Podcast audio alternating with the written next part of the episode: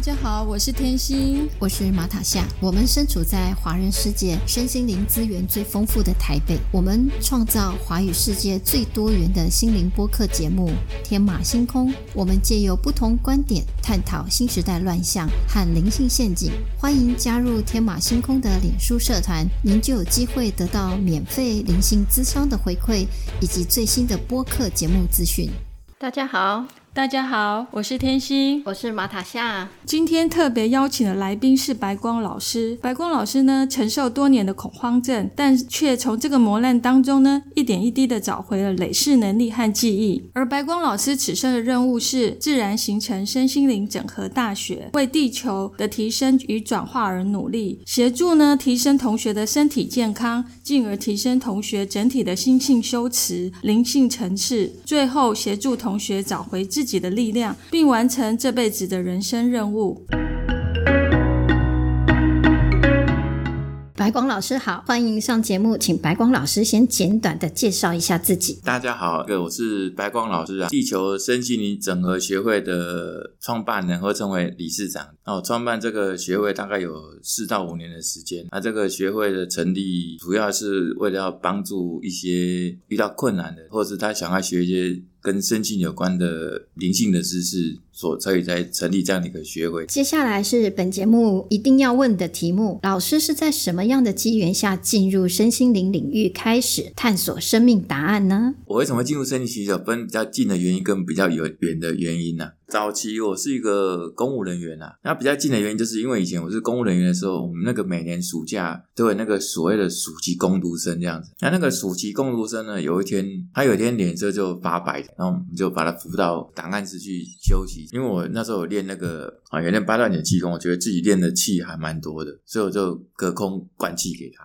那肯定会发现，你隔空灌气给他的时候，那个气的流失呢会非常非常的快速，因为他身体很虚弱，他就很快把我气。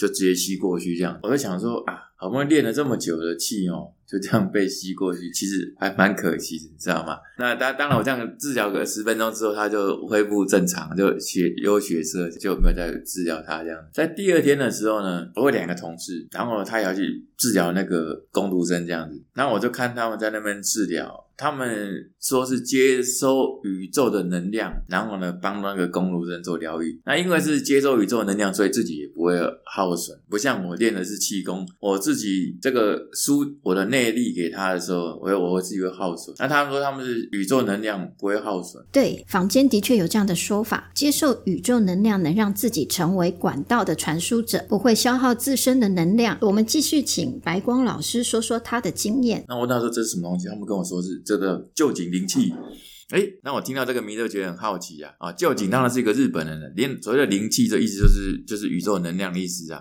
那我就偶尔就说，哎，我们同事这么多年，那你们两个同个办公室也都没有没有跟我讲你们去学这个东西这样子，哈。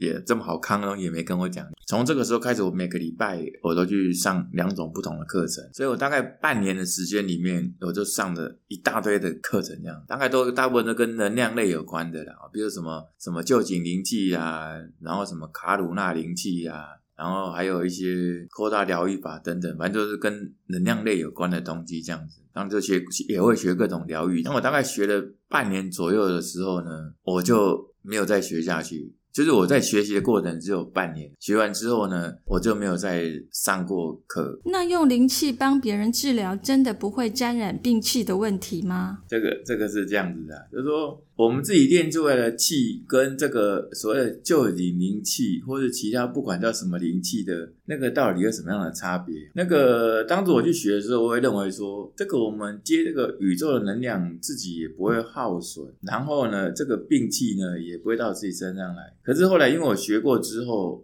然后我在经有很多我自己不断的在疗愈别人的过程，后来我疗愈了别人，疗愈了好多好多年这样的。那我后来知道说，其实这个宇宙能量虽然它会下来，可是因为如果你自己本身的身体，这个身体你用能量来讲，它叫做个载体，就是承载的载，它是承载的一个载体。那如果说你本身能对能量的载承载能力不够，就像你那个丹田那里，你的丹田是一个能量储存能量的地方。如果你是一般电池，还是精灵电池，还是像汽车一样的电瓶，或者说你可以更大一点，就像那个。插座一样接上去之后取之不尽用之不竭啊！那个就是它的差异啊。等于说你在练你本身的气功的时候，你可以增加你本身你自己你的电池跟你的所谓的电瓶，你的本身的那个储存的。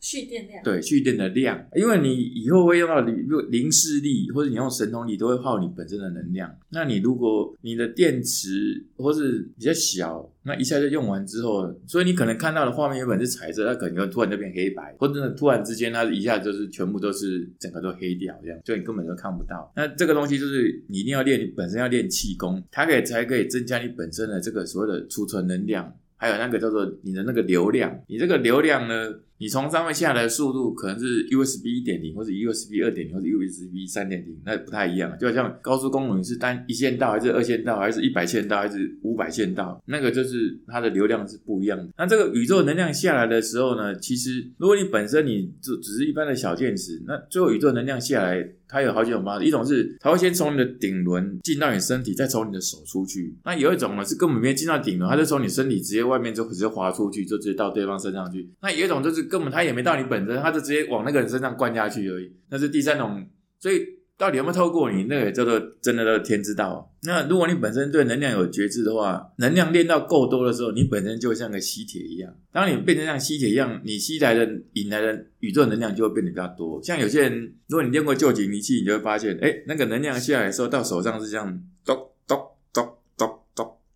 咚咚，这样这样宇宙能量那样掉下来。可是如果下雨这样，对，就就这样咚，你会感觉这样咚咚咚慢慢掉下来这样。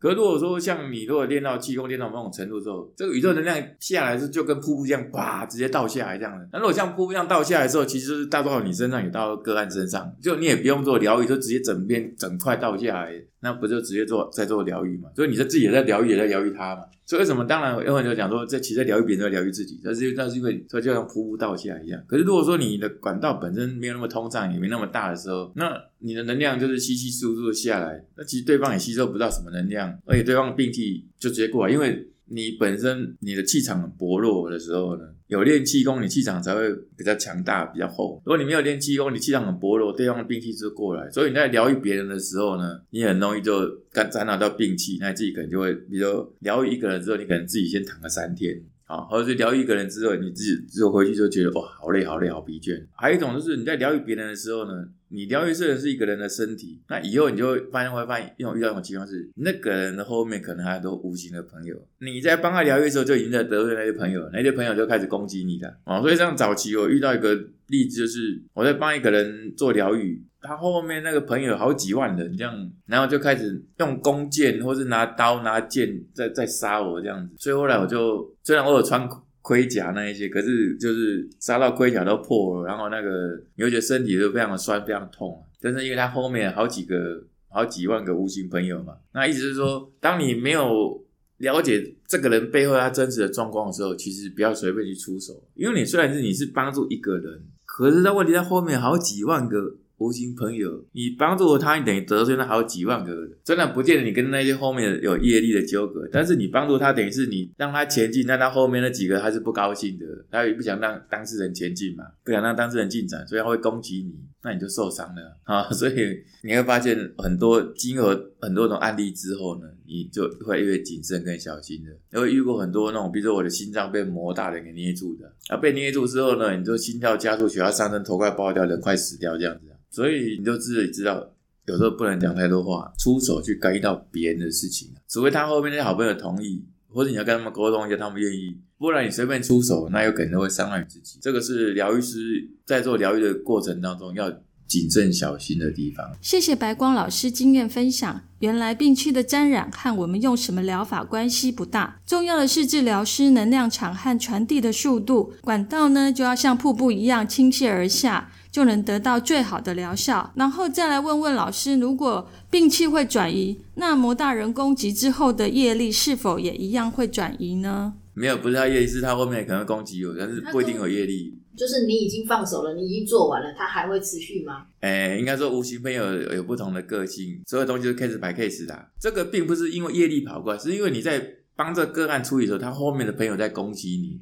所以你可能会不舒服个几天，这是有可能，但是不这样不代表他的业力跑到我身上来，业力是无法做转移的，你顶多叫做制造新的业力。比如说你现在去处理这个个案，那他那个后面好朋友在攻击你，你开始去打那些他后面好朋友，或者把他们给处理掉的时候，你是增加新的业力而已。但是你并不会，之前那时候的业力是不会做移转的，业力只能。偿还完毕，他才能够结案，但是他不会做移转给不相关的人等，不会，只有制造新的业力，但是不会把业旧业力给转移掉的，不会。所以你好意帮他做做疗愈，然后可是即使他那些那些无形攻击你这个人，他其实该承受的业力还是会在。会啊。他跟他后面那些好朋友的业力还是都在，因为他还没还完呢。我们的一些疼痛其实很多是来自于这些的纠缠，才会有一些这些疼痛。对啊。然后他有一定的疗程，最最快的方式其实就是忏悔跟让时间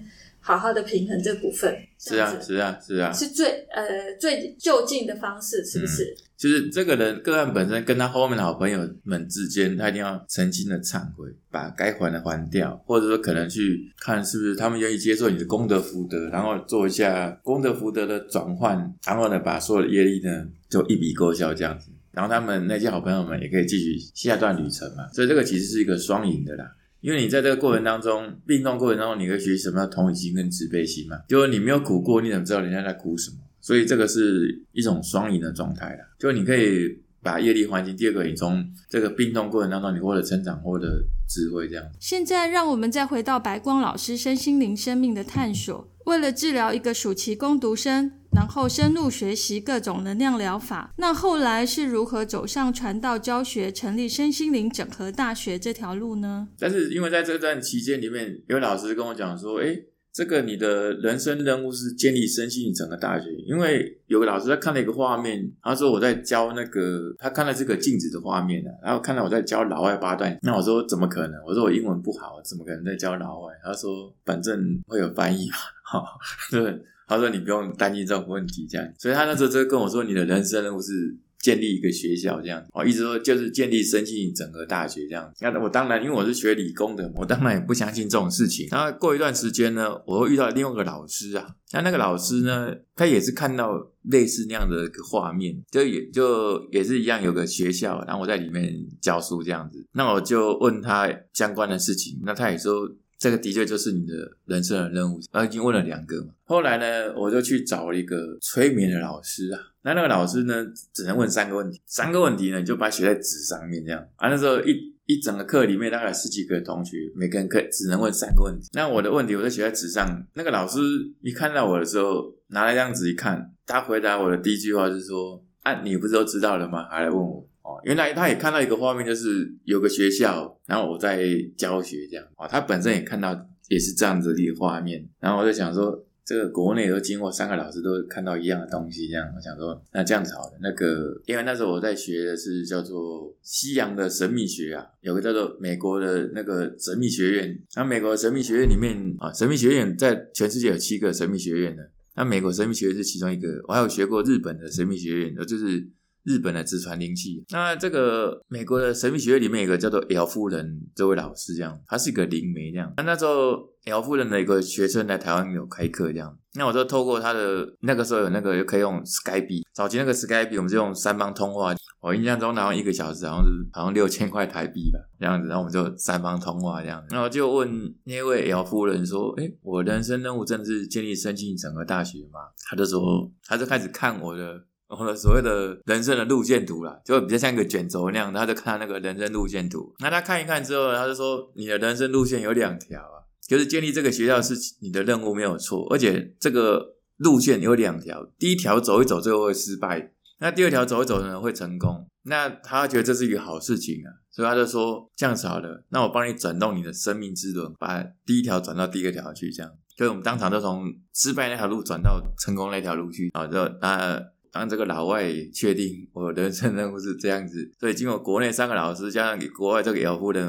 不认识的老师，他也是这样讲，所以我就确定了我的人生任务有一条叫做建立身心整合大学。白光老师透过国内外不同的传讯者，确认了自己的人生任务。那接下来要如何开始执行任务呢？所以我后来才开始会有那个所谓的离开公职的这件事情啊。那为什么会离开公职？是因为有一次。刚好那时候问关世音菩萨说，在提到说，哎，公务人员不能去大陆啊，然后关系长就说了一句话，他说：“一年后你可能不在公职这样。”我听了吓一跳。一年后你不在公职，说你要去大陆就可以嘛？因为你没有受到任何限制，你就可以自己去这样。然后这句话就在我心里面埋下一个种子。因为其实我已经离离开过公职一次，其实我根本就不会想要再离开公职，就是因为公职毕毕竟是一个铁饭碗嘛，所以想要这工作好好的，干嘛离开呢？关系吧讲了这句话之后呢？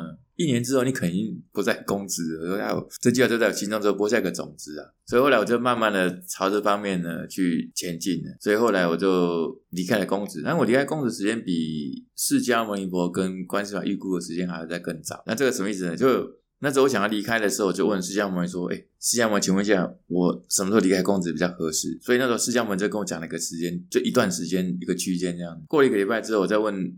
关系表说，我什么时候离开是比较合适的时间？那那个关系表跟我讲一段时间这样子，可这两个时间呢不太一样，所以那时候我就问释迦摩说：“哎，释迦摩，那你跟关系表讲的时间不太一样了，那到底谁讲比较准？”好，让我问完这句话，其实我就有点觉得自己有点笨，你怎么问神这种问，说谁讲比较准？听起来怪怪这样啊。但是既然我已经问了，释迦摩就微笑，他没有，他是没有回答。这所以我就问他另外一个方法还问了，我说：“那请问一下，你们这个神哦，在回答问题都是用预测的吗？”他说：“对，我们都是用预测的。”他说：“未来都不是固定的，我们只是用预测的这样。所以你要不要离开什么？我们就是依照现况。”来做判断，这样子啊，或者某个趋势来做判断。那所以我就问释迦牟尼说：“那这样子啊，你们神在做预测的时候，那个正确率要怎么去看会比较高？这样。”所以那时候世尊就回答说：“正确率的有两大关键，第一个是专长哦，就是每个神每个神的专长。比如说药药师佛专长就是就是治疗嘛，疗医疗疗愈这样。然后呢，老子呢本身他的专长就是道家那部分的无为嘛，哦，所以每个神每不不同的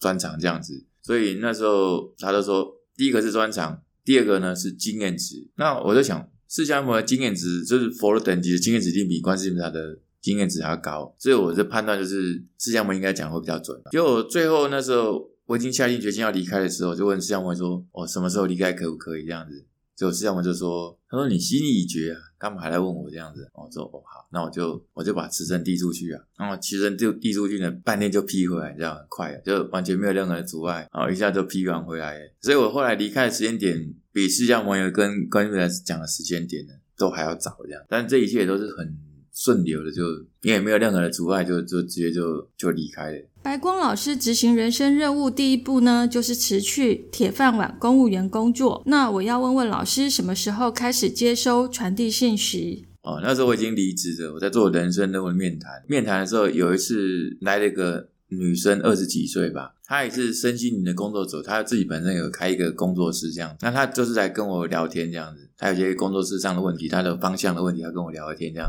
那那时候我接讯息，其实我是不会接讯息，我是我有入门弟子。那时候我那时候我收了四十几个入门弟子啊，那其中有个入门弟子就是他会接讯息的，那那好几个会接讯息，他有一个那时候负责帮我接的。所以只要是我不会的，我就就请他帮我接进去。比如要问观音，我就问观音嘛；要问师尊，就问师尊这样。然后最后那个小女生要走的时候，就问我说：“海光啊，你不是应该会要会接讯息吗？”